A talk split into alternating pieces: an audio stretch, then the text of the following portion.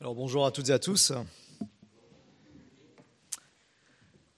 Bienvenue à chacun d'entre vous, bienvenue aussi à ceux qui nous visitent euh, occasionnellement. Et en tout cas, bien que ce soit les vacances, on est quand même, euh, ça va, on est assez nombreux. Et, et de toute façon, la parole qui est dite ce matin est notamment pour ceux qui sont présents. Alors bien sûr, ceux qui sont absents pourront l'écouter de manière enregistrée, mais la parole de ce matin, la prédication de ce matin, ce que Dieu veut dire ce matin, s'adresse à vous qui êtes présents. Et bien sûr, je, suis, je m'implique aussi, je, m'inclus dans, dans, le fait d'être aussi à l'écoute de cette même parole. Je ne suis pas euh, du tout exempt de cela. Et je vous invite tout de suite à prendre vos Bibles. Vous en avez un peu partout autour de vous. Et nous allons lire ensemble, ou en tout cas, je vous invite à suivre la lecture du texte d'aujourd'hui en Exode chapitre 12. vous voyez que nous sommes dans la continuité hein, du livre de l'Exode. On avance. Les Israélites vont bientôt sortir d'Égypte, mais pas encore. Donc, Exode chapitre 12, à partir du verset 1 jusqu'à 28. L'Éternel dit à Moïse et à Aaron en Égypte, Ce mois-ci sera pour vous le premier des mois. Vous le considérerez comme le premier des mois de l'année. Transmettez ces instructions à toute l'assemblée d'Israël. Le dixième jour de ce mois, on prendra un agneau pour chaque famille, un agneau pour chaque maison. Si la maison est trop peu nombreuse pour un agneau, on le partagera avec le plus proche voisin en fonction du nombre de personnes. Vous estimerez le nombre de personnes pour l'agneau d'après la part que chacun peut manger. Ce sera un agneau sans défaut, mâle, âgé d'un an. Vous pourrez prendre un agneau ou un chevreau. Vous le garderez jusqu'au quatorzième jour de ce mois, où toute l'assemblée d'Israël le sacrifiera au coucher du soleil. On prendra de son sang et on en mettra sur les deux poteaux et sur le linteau de la porte des maisons où on le mangera. Cette même nuit, on mangera sa viande rôtie au feu. On la mangera avec des pains sans levain et des herbes amères. Vous ne le mangerez pas à moitié cuit et bouilli dans l'eau. Au contraire, il sera rôti au feu avec la tête, les pattes et l'intérieur.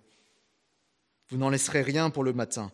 Si toutefois il en reste quelque chose le matin, vous le brûlerez au feu. Quand vous le mangerez, vous aurez une ceinture à la taille, vos sandales aux pieds et votre bâton à la main. Vous le mangerez rapidement. C'est la Pâque de l'Éternel.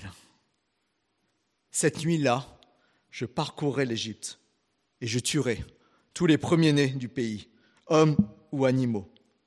Je mettrai ainsi à exécution mes jugements contre tous les dieux de l'Égypte. Je suis l'Éternel. Pour vous, en revanche, le sang servira de signe sur les maisons où vous vous trouverez. Je verrai le sang et je passerai par-dessus vous. Il n'y aura pas de fléau qui vous détruise quand je frapperai l'Égypte. Vous rappellerez le souvenir de ce jour en le célébrant par une fête en l'honneur de l'Éternel. Cette célébration sera une prescription perpétuelle pour vous au fil des générations. Pendant sept jours, vous mangerez des pains sans levain. Dès le premier jour, il n'y aura plus de levain dans vos maisons. En effet, toute personne qui mangera du pain levé du premier au septième jour sera exclue d'Israël. Le premier jour, vous aurez une sainte assemblée, et le septième jour aussi. On ne fera aucun travail ces jours-là. Vous pourrez seulement préparer la nourriture de chaque personne vous célébrerez la fête des pains sans levain, car c'est précisément ce jour-là que j'aurai fait sortir vos armées d'Égypte. Le respect de ce jour sera une prescription perpétuelle pour vous au fil des générations. Le quatorzième jour du premier mois, le soir, vous mangerez des pains sans levain jusqu'au soir du vingt et unième jour. Pendant sept jours, on ne trouvera pas de levain dans vos maisons. En effet, toute personne qui mangera du pain levé sera exclue de l'assemblée d'Israël, qu'il s'agisse d'un étranger ou d'un Israélite. Vous ne mangerez pas de pain levé dans tous vos foyers, vous mangerez des pains sans levain. Verset 21. Moïse appela tous les anciens d'Israël et leur dit, Allez prendre une pièce de petit bétail pour vos familles et sacrifier l'agneau pascal. Vous prendrez ensuite un bouquet de branches d'hysope, vous le tremperez dans le bassin contenant le sang de l'animal, et vous toucherez le linteau et les deux poteaux de la porte avec ce sang. Aucun de vous ne sortira de sa maison jusqu'au matin. Quand l'Éternel passera pour frapper l'Égypte, et qu'il verra le sang sur le linteau et sur les deux poteaux, il passera par-dessus la porte et ne permettra pas aux destructeurs d'entrer dans vos maisons pour frapper. Vous respecterez cela comme une prescription valable pour vous et pour vos enfants à perpétuité. Une fois entrés dans le pays que l'Éternel vous donnera conformément à sa promesse, vous observerez ce rite. Et lorsque vos enfants vous demanderont Que signifie ce rite pour vous? Vous répondrez C'est le sacrifice de la Pâque en l'honneur de l'Éternel, qui est passé par-dessus les maisons des Israélites en Égypte, lorsqu'il a frappé l'Égypte et sauvé nos familles. Le peuple s'inclina et adora. Les Israélites s'en allèrent et se conformèrent à ce que l'Éternel avait ordonné à Moïse et à Aaron. C'est ainsi qu'ils agirent.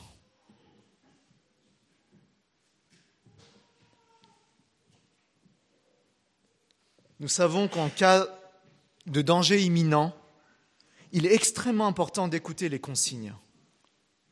Pensons à l'annonce d'une tempête en France, d'un ouragan dans certaines régions du monde. Et dans ces situations, la population est avertie et sait ce qu'elle doit faire, comment elle doit se mettre à l'abri, ce qu'elle doit à tout prix éviter aussi. Malheureusement, il n'est pas rare d'entendre encore parler de l'imprudence de telle personne qui se trouvait dehors au moment de l'intempérie et qui n'a pas survécu. Écoutez les consignes pour éviter de se mettre en danger. Et dans un tout autre registre, avec le texte que nous venons de lire, les Israélites du temps de Moïse devaient aussi être attentifs aux instructions données par le Seigneur, par le Dieu qui veut les libérer de l'Égypte. Et après avoir averti le Pharaon, eh bien l'Éternel s'adresse à son peuple par l'intermédiaire de Moïse et d'Aaron. Et la dixième plaie qui va bientôt arriver est de loin la plus terrible, la plus redoutable. La mort des premiers-nés est annoncée, comme nous l'avons vu la semaine dernière. Et Dieu aussi a prévenu qu'il y aura, qu'il y aurait une différence entre l'Égypte et Israël. Et c'est donc dans ce contexte-là que Dieu donne des instructions qui vont permettre aux Israélites de ne pas être touchés par le fléau. La mort des premiers-nés ne les concernera pas s'ils suivent avec foi les consignes, s'ils font ce que l'Éternel a ordonné. Et la fin du texte que nous avons lu indique que le peuple a compris et qu'il va agir en fonction, conformément aux ordres divins.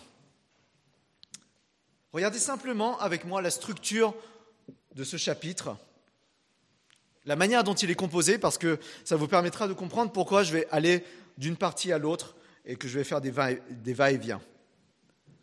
Nous remarquons, vous pouvez regarder directement en bas aussi, nous remarquons d'emblée que notre texte est structuré de manière à ce qu'on ait des instructions pour ce qui va venir, pour le présent, et puis des instructions pour l'avenir parce qu'il s'agira de perpétuer le souvenir de ce qui s'est passé. Des instructions pour le présent, des instructions pour l'avenir. Ainsi de suite. Et un peu plus loin dans le chapitre, que nous verrons la semaine, euh, dans deux semaines, il est question des événements qui se passent au moment de l'Exode et puis les instructions pour l'avenir. Et donc nous avons cette alternance tout au long de ce chapitre. Des instructions pour maintenant, maintenant en tout cas pour l'époque, et des instructions pour après. Et pour nous, croyants du XXIe siècle, nous pouvons aussi tirer un enseignement, en tout cas de cette première partie du chapitre 12. Comme nous allons le voir dans un instant, tout ce que l'Éternel ordonne ici aux Israélites nous permet de saisir avec d'autant plus de clarté l'œuvre accomplie par Jésus, notre Seigneur et Sauveur. Ce que Dieu ordonne dans Exode chapitre 12 nous éclaire aussi sur l'importance de nous souvenir constamment de notre libération. C'est pourquoi Dieu a institué la Pâque pour les Israélites. C'est pourquoi Jésus a institué la scène pour son Église. Et voici ce que nous discernons dans les instructions du chapitre 12. D'abord que Dieu ordonne un sacrifice. Il est impossible de passer à côté de cela quand nous lisons le chapitre 12. Lorsque nous lisons ce que Dieu ordonne à son peuple. Et les versets 3 à 13 comportent des instructions très précises. Est-ce que vous avez remarqué? Sur le choix de l'animal, sur la nécessité de le sacrifier, sur ce qu'il faut faire avec le sang de cet animal. Est-ce que vous avez remarqué la précision sur la manière de consommer cet animal? Rôti au feu, pas bouilli à l'eau, rôti au feu, avec des instructions très précises. Ne rien laisser pour le lendemain. Et s'il reste quelque chose, le brûler. Et surtout, ce qui est très important, être prêt à partir. Avoir les sandales aux pieds, le bâton à la main, être prêt à partir. Parce qu'il s'agit du dernier repas en Égypte. Et nous retrouvons l'essentiel de ces instructions un peu plus loin, au verset 21 à 23, lorsque Moïse va les transmettre aux anciens d'Israël. Comprenons bien d'emblée que les Israélites ne sortiront pas d'Égypte avant d'avoir sacrifié un agneau ou un chevreau. Les Israélites ne sortiront pas d'Égypte avant d'avoir fait ce sacrifice. Et je ferai deux remarques au sujet de ces instructions. La première, c'est que Dieu demande un animal sans défaut. Regardez le verset 5. Ce sera un agneau sans défaut, mâle, âgé d'un an. Vous, vous pourrez prendre un agneau ou un chevreau. Un animal qui ne doit présenter aucune tâche, aucune malformation, aucune difformité. Et cette indication qui peut paraître, euh, sur, laquelle on pourrait passer assez vite, cette indication sans défaut suggère que ceux qui vont le sacrifier ne sont précisément pas sans défaut.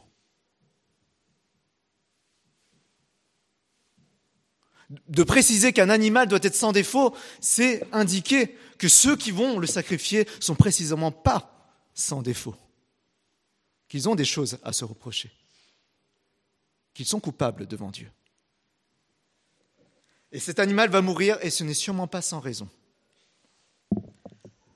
Deuxième remarque, Dieu ordonne que le sang de l'animal soit peint sur les maisons. Alors ce n'est sûrement pas ce genre de couleur que nous mettrions à la porte de nos maisons, quoique ça, existe aussi. Mais regardez le verset 7. On prendra de son sang, du sang de l'animal, et on en mettra sur les deux poteaux et sur le linteau de la porte des maisons où on le mangera. Sur chaque maison israélite, où sont réunies une ou plusieurs familles israélites, doit figurer ce sang qui indique la mort de l'animal sacrifié. Et bien que la pratique puisse nous paraître étrange, ce sang qui colore les maisons est présenté comme un signe. Ce n'est pas pour rien que Dieu demande cela. Et regardez le verset 13 maintenant. Pour vous, en revanche, alors que Dieu va frapper l'Égypte. Pour vous, en revanche, le sang servira de signe sur les maisons où vous vous trouverez. Ce sang est un signe. Ça ne veut pas dire que Dieu n'est pas capable de distinguer les maisons. Mais cela veut dire que ce sang qui est placé sur les maisons est important en tant que signe. Au moment où Dieu frappera tout le pays d'Égypte du dernier fléau, il ne s'arrêtera pas pour faire mourir les premiers-nés des Israélites. Pour quelle raison? Eh bien, c'est ce qu'il dit dans la suite du verset 13. Je verrai le sang. Pourquoi le sang doit être sur les maisons? Je verrai le sang et je passerai par-dessus vous. Il n'y aura pas de fléau qui vous détruise quand je frapperai l'Égypte. C'est quelque chose qui m'a touché lorsque j'ai pris conscience en étant un peu plus attentif à ce que Dieu dit ici. Je verrai le sang et je passerai par-dessus.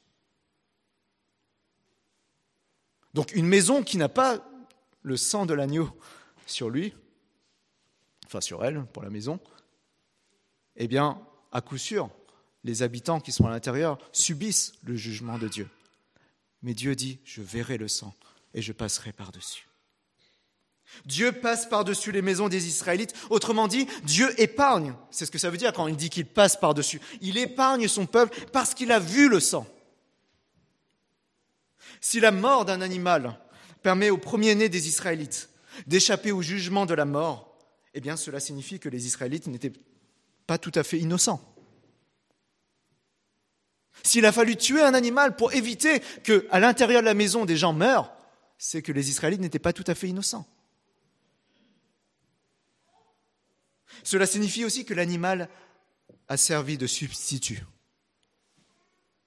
Que cet animal est en fait mort à la place du premier-né israélite. L'animal a subi le sort qui devait tomber sur le premier-né, la mort réservée aux pécheurs. Et dans sa grâce, Dieu a jugé suffisant le sacrifice d'un agneau ou d'un chevreau sans défaut. Et je lis à présent les versets 21 à 23 pour que nous réécoutions encore les instructions que Dieu donne. Versets 21 à 23. Allez prendre une pièce de petit bétail pour vos familles et sacrifier l'agneau pascal. Vous prendrez ensuite un bouquet de branches d'hysope, vous le tremperez dans le bassin contenant le sang de l'animal, et vous toucherez le linteau et les deux poteaux de la porte avec ce sang. Aucun de vous ne sortira de sa maison jusqu'au matin. Quand l'Éternel passera pour frapper l'Égypte et qu'il verra, encore une fois, le verbe voir, et qu'il verra le sang de l'animal, alors je me suis un peu perdu là, euh, qu'il verra le sang sur le linteau et sur les deux poteaux, il passera par-dessus la porte et ne permettra pas au destructeur d'entrer dans vos maisons pour frapper. Ce qui importe, c'est qu'il y ait ce sang.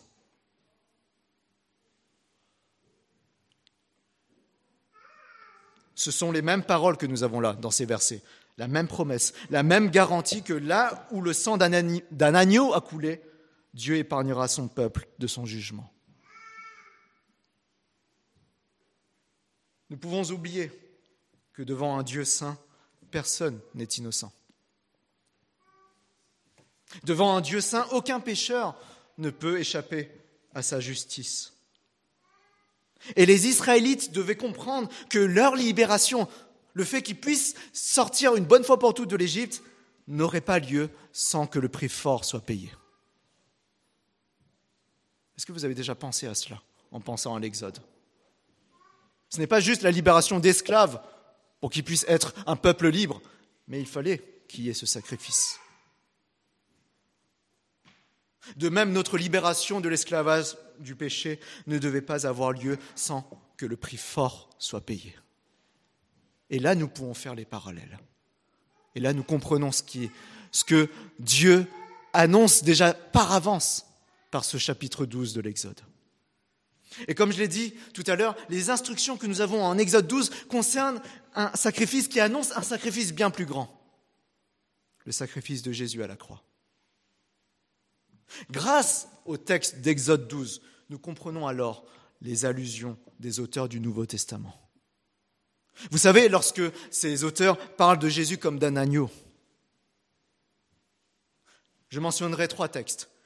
D'abord, l'apôtre Jean, qui fait ce rapprochement au début de son évangile. Il rapporte le témoignage de Jean-Baptiste, Jean chapitre 1, verset 29. Le lendemain, il vit Jésus s'approcher de lui et dit, Voici l'agneau de Dieu qui enlève le péché du monde. Si nous n'avons pas Exode 12, nous ne comprenons pas cette allusion. Pourquoi Jésus est comparé à un agneau? Il est l'agneau de Dieu qui enlève le péché du monde. Jésus est l'agneau de Dieu qui se sacrifie volontairement. À la différence de l'agneau dans l'Exode qui ne se sacrifiait pas volontairement. Il n'a rien demandé. Mais Jésus se sacrifie volontairement pour payer pour le péché du monde, pour mes péchés, pour tes péchés. Et comme Jean l'indique plus loin, vers la fin de son évangile, c'est à la Pâque précisément, durant cette fête, que Jésus donne sa vie. Le rapprochement ne peut pas être plus clair.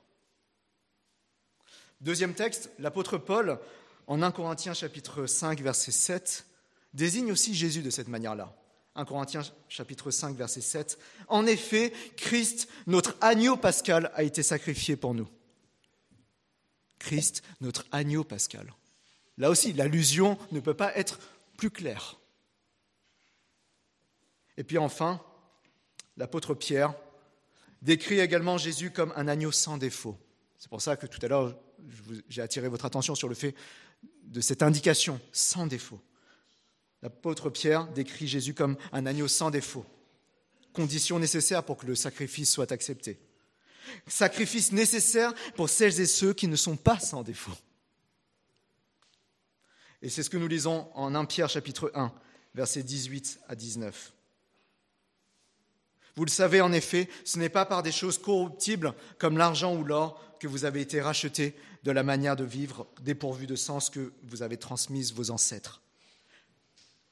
Non, ce n'est pas par ces choses-là, mais par le sang précieux de Christ qui s'est sacrifié comme un agneau sans défaut et sans tache. Sans Exode 12, nous ne comprenons pas ces textes correctement. Ou nous ne comprenons pas pourquoi Jésus est comparé à un agneau. Pourquoi il est appelé l'agneau pascal? Pourquoi il est mort durant la Pâque? Alors nous comprenons bien, en passant de l'Ancien Testament au Nouveau Testament, que l'agneau sacrifié au temps de l'Exode n'était qu'un type, une préfiguration, qui devait annoncer ce que Jésus allait accomplir. Et c'est précisément ce que Jésus accomplit, ce qu'il fait, qui accomplit le sens plein et entier de ce que signifie Exode 12.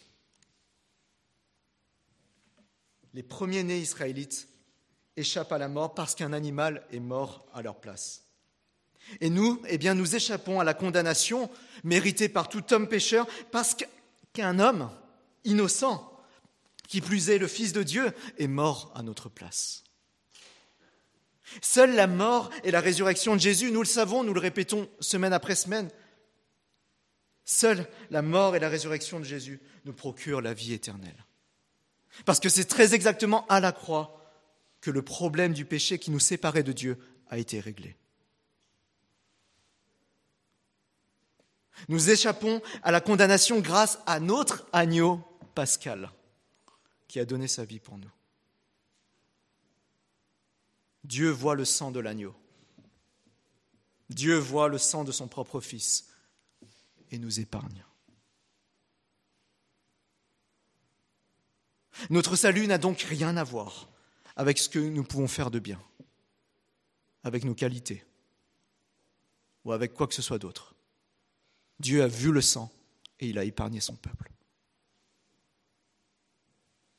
Notre salut n'est possible que par la mort d'un substitut. Et Jésus a accepté d'être notre substitut, a accepté de nous remplacer à la croix. Pensez encore à ce que signifie pour notre situation quand Dieu disait aux Israélites, je verrai le sang et je passerai par-dessus vous il n'y aura pas de fléau qui vous détruise quand je frapperai l'Égypte. Qu'est-ce que ça veut dire pour nous?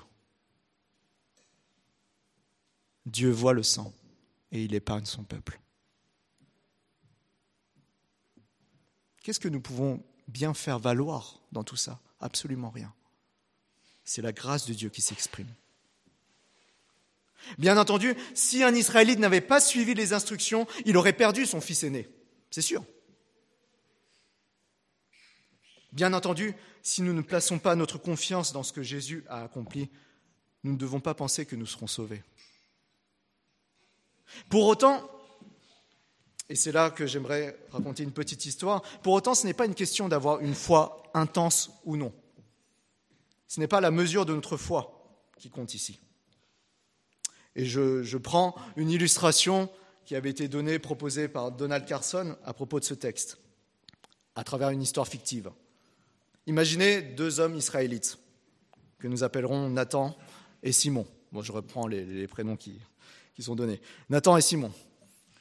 La veille de la première Pâque, ils sont au pays de Goshen et ils ont cet échange euh, ensemble. Nathan dit à Simon, ça ne t'inquiète pas trop, toi, ce qui doit se produire là ce soir?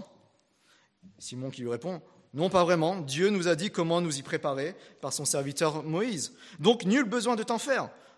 Tu as bien immolé l'agneau. Tu as bien pris de son sang.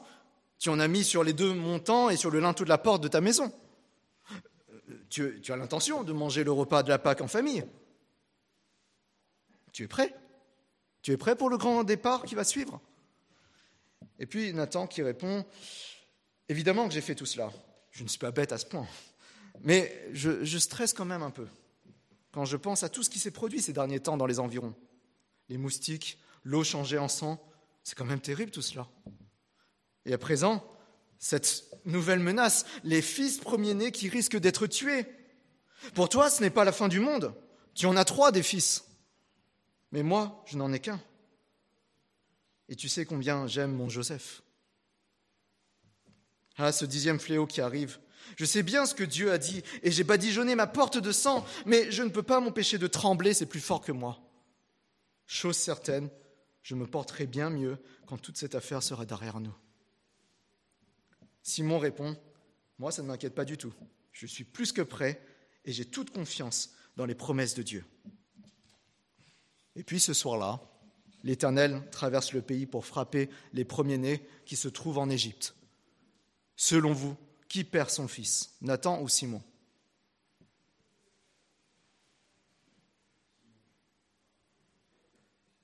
La réponse, aucun des deux. Pourquoi? Parce qu'aucune famille israélite, cette nuit-là, n'a été épargnée de la mort sur la base de, de l'intensité de sa foi. Non, les familles israélites ont été épargnées sur la base du sang de l'agneau.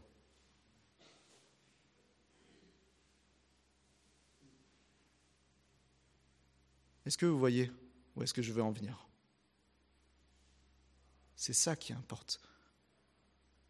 En qui as-tu placé ta confiance? Ce n'est pas l'intensité de ta foi. C'est en qui as-tu placé ta confiance? Et si tu l'as placé en l'agneau pascal, Jésus, alors oui, tu n'as aucune crainte à avoir du jugement à venir.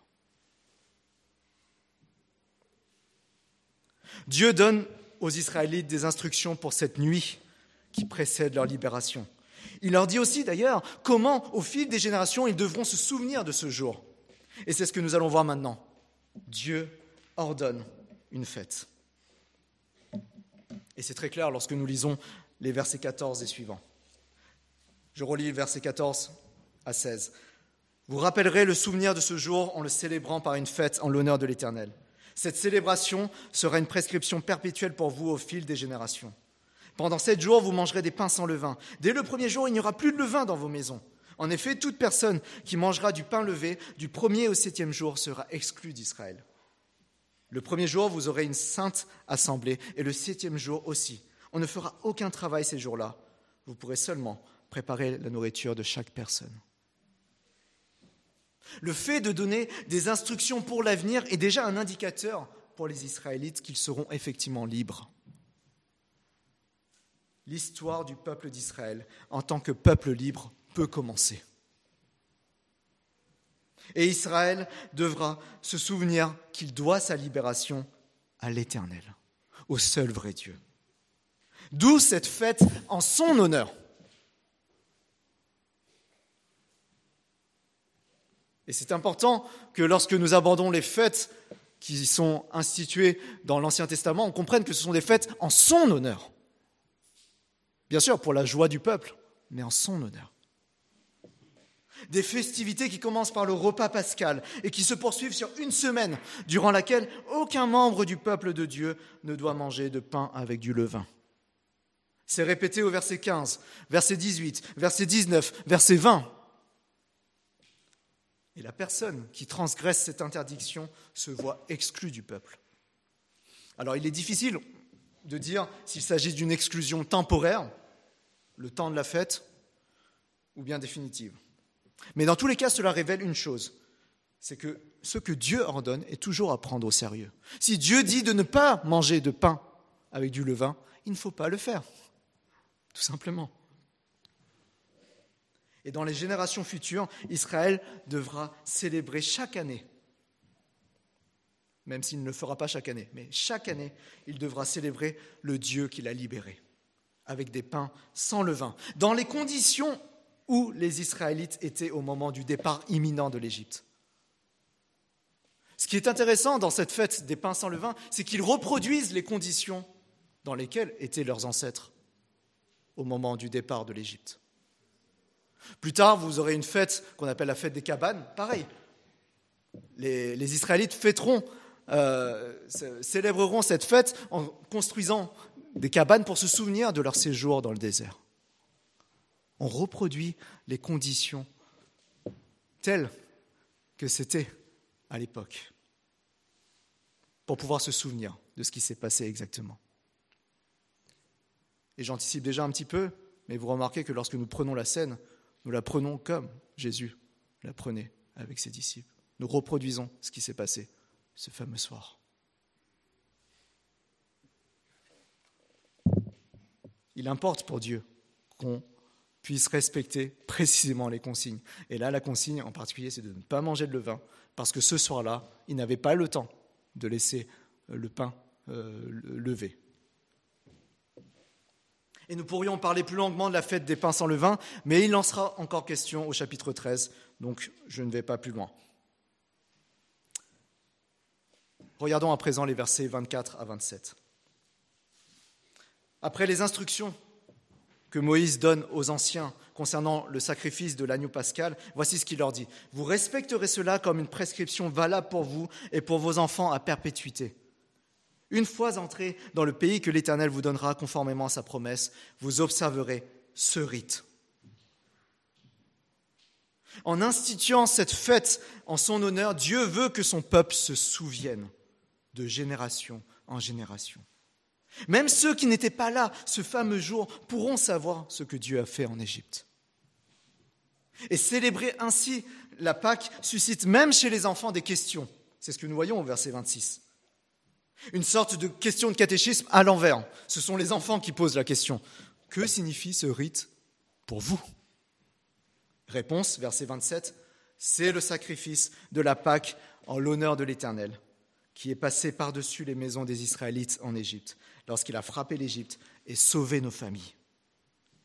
Les Israélites doivent se souvenir continuellement de ce que Dieu a fait au commencement de leur histoire en tant que peuple libre.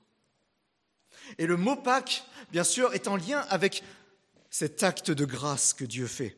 Dieu est passé par-dessus les maisons. Le mot Pâques est en lien avec ce verbe, passer par-dessus. Dieu a frappé l'Égypte, ça c'est le jugement. Et Dieu a sauvé les familles israélites, ça c'est le salut. Malheureusement, le peuple n'a pas toujours fêté la Pâque au cours des siècles suivants. Alors nous avons tout de même hein, euh, quelques récits dans l'Ancien Testament qui nous rapportent qu'ils l'ont fait, mais pas chaque année. Et des siècles plus tard, eh bien, nous retrouvons cette fête instituée par Dieu dans les évangiles. Dans son dernier repas avant sa mort, Jésus voulait célébrer la Pâque. Et je vous propose de suivre la lecture de l'évangile de Luc au chapitre 22. Et je lirai simplement quelques extraits. Et j'attire votre attention sur la manière dont Luc nous rapporte les faits ici. D'abord, Luc chapitre 22, verset 1 la fête des pains sans levain, appelée la Pâque, approchait. On fait allusion à cette fête. Verset 7, le jour des pains sans levain, où l'on devait sacrifier l'agneau pascal, arriva. Jésus envoya Pierre et Jean en leur disant, Allez nous préparer la Pâque afin que nous la mangions. Verset 13, ils partirent et trouvèrent tout comme il le leur avait dit, et ils préparèrent la Pâque. Verset 14, quand l'heure fut venue, il se mit à table avec les douze apôtres.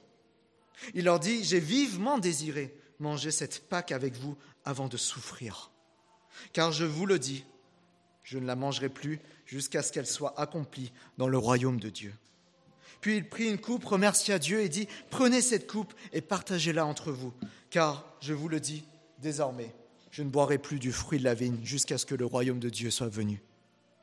Ensuite, il prit du pain, et après avoir remercié Dieu, il le rompit et le leur donna en disant, Ceci est mon corps qui est donné pour vous. Faites ceci en souvenir de moi. Après le souper, il prit de même la coupe et la leur donna en disant, Cette coupe est la nouvelle alliance en mon sang qui est versée pour vous. Jésus voulait célébrer la Pâque avec ses disciples. Il désirait cela. Mais cette Pâque n'était pas comme les autres. Ce que la Pâque juive préfigurait, Jésus est venu l'accomplir. Ce que la Pâque annonçait comme libération, eh bien Jésus est venu pour l'accomplir. Et le Seigneur parle d'ailleurs au verset 15 de sa souffrance. J'ai désiré vivre cette Pâque avec vous avant de souffrir. Jésus est venu accomplir ce qu'un agneau, même sans défaut, ne peut accomplir. Et tous ces sacrifices devaient être renouvelés jusqu'à la venue de l'agneau de Dieu. C'est pourquoi Jésus rompt du pain en le présentant comme son corps donné pour ses disciples. Et vous remarquerez ce que le Seigneur demande. Faites ceci en souvenir de moi. Tout comme la Pâque est en souvenir de ce que Dieu a accompli au moment de l'Exode, ici la scène que nous allons prendre tout à l'heure est en souvenir de Jésus, de ce qu'il a fait pour notre libération. Avec la coupe, Jésus explique aussi le lien avec son sang versé pour eux, le lien avec cette nouvelle alliance avec Dieu. Et lors de cette Pâque, eh bien, Jésus institue cet autre repas qu'est la scène. Ce n'est pas un repas optionnel, tout comme la Pâque n'était pas optionnelle. Ce repas commandé par le Seigneur est essentiel pour constamment raviver le souvenir de notre libération, de notre salut. C'est pourquoi jusqu'à aujourd'hui, nous continuons à prendre la scène, jusqu'au retour du Seigneur. Et il faut avouer qu'il y a à notre époque tant de distractions pour nous faire oublier l'essentiel. Que ce soit les médias, les réseaux sociaux, la surcharge de travail, les loisirs, tout cela occupe bien facilement nos pensées et ont le pouvoir de nous détourner du souvenir de ce que Dieu a fait, du souvenir de ce que Dieu a fait pour notre salut. Comme la Pâque devait être transmise de génération en génération, la scène instituée par notre Seigneur est prise régulièrement par chaque génération de croyants. De génération en génération. Et nous le faisons en souvenir de Jésus, notre agneau pascal, dont le sang a été versé pour nous. Et je le dis en passant, lorsque nous parlons du sang de Jésus, il n'y a rien de magique dans ce sang. Ce que nous désignons par le sang de Jésus, c'est d'abord sa mort. Sa mort a de la valeur. Et le sang versé est la preuve que Jésus est bien mort pour nous. Il n'a pas juste été blessé, il a bel et bien donné sa vie. Donc lorsque nous parlons du sang de Jésus, nous faisons référence à sa mort. Ce sang n'a rien de magique. Alors que nous allons prendre la scène dans un instant, Rappelons-nous que ce repas a été donné dans le contexte de la célébration de la Pâque. Nous savons que les Juifs d'aujourd'hui fêtent encore la Pâque, ce qui n'est pas notre cas. Parce que comme nous le montrent les auteurs du Nouveau Testament, un nouvel exode a eu lieu avec la mort et la résurrection de Jésus. Désormais, nous prenons le repas du nouvel exode, de la nouvelle Pâque, en souvenir de l'agneau qui s'est sacrifié pour nous.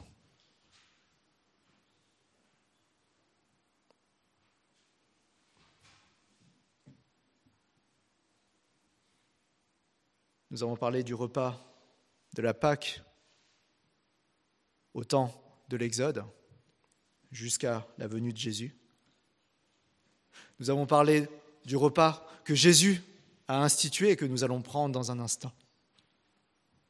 Mais il nous faut encore attendre un autre repas à venir, un festin, le festin des noces de l'agneau, précisément des noces de l'agneau, de celui qui viendra pour nous chercher de celui qui viendra pour que nous puissions être éternellement avec lui. Il reste encore ce repas que nous attendons. Et lorsque nous prenons la scène, nous pensons aussi à cela. C'est pour ça que Jésus a dit, je ne boirai plus du fruit de la vigne jusqu'à ce que le royaume de Dieu soit venu. Jésus fait référence déjà à l'avenir. Et il nous fait attendre, c'est vrai. Mais combien, lorsque nous prenons ce repas, non seulement nous souvenons de ce qu'il a fait dans le passé, et nous nous tournons vers l'avenir avec espérance. Parce qu'il y a encore ce repas à venir qui va tout clôturer.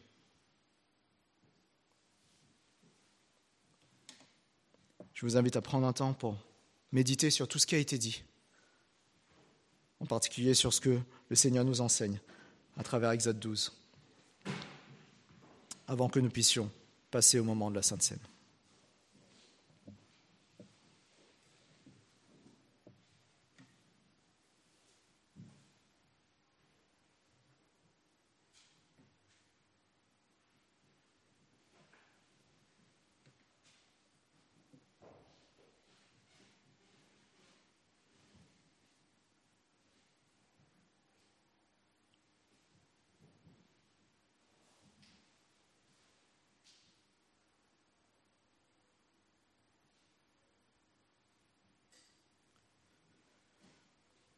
Seigneur, nous voulons te rendre grâce parce que le sacrifice de Jésus est suffisant, pleinement suffisant pour nous sauver. Et que précisément c'est en regardant à ce sacrifice, Seigneur, que tu nous accordes ta faveur, que tu nous fais grâce, que tu nous accordes ton pardon et la vie. Seigneur, nous voulons nous présenter devant toi vraiment avec humilité en reconnaissant que nous avons bien des choses encore à corriger dans notre vie. Mais merci. Merci de nous avoir accueillis auprès de toi, dans ta présence, grâce à Jésus. Merci Seigneur parce que tu as fait tout ce qui était nécessaire pour que nous puissions sans crainte nous approcher de toi. Merci de nous avoir fait vivre ce nouvel exode cette libération, cette nouvelle Pâque. Et tout cela grâce à notre agneau pascal, notre Seigneur Jésus. Oui, nous te bénissons, Seigneur, alors que nous allons prendre les éléments de la scène. Nous voulons non seulement porter nos regards vers le passé, vers ce que tu as accompli de plus grand par la croix et la résurrection de Jésus.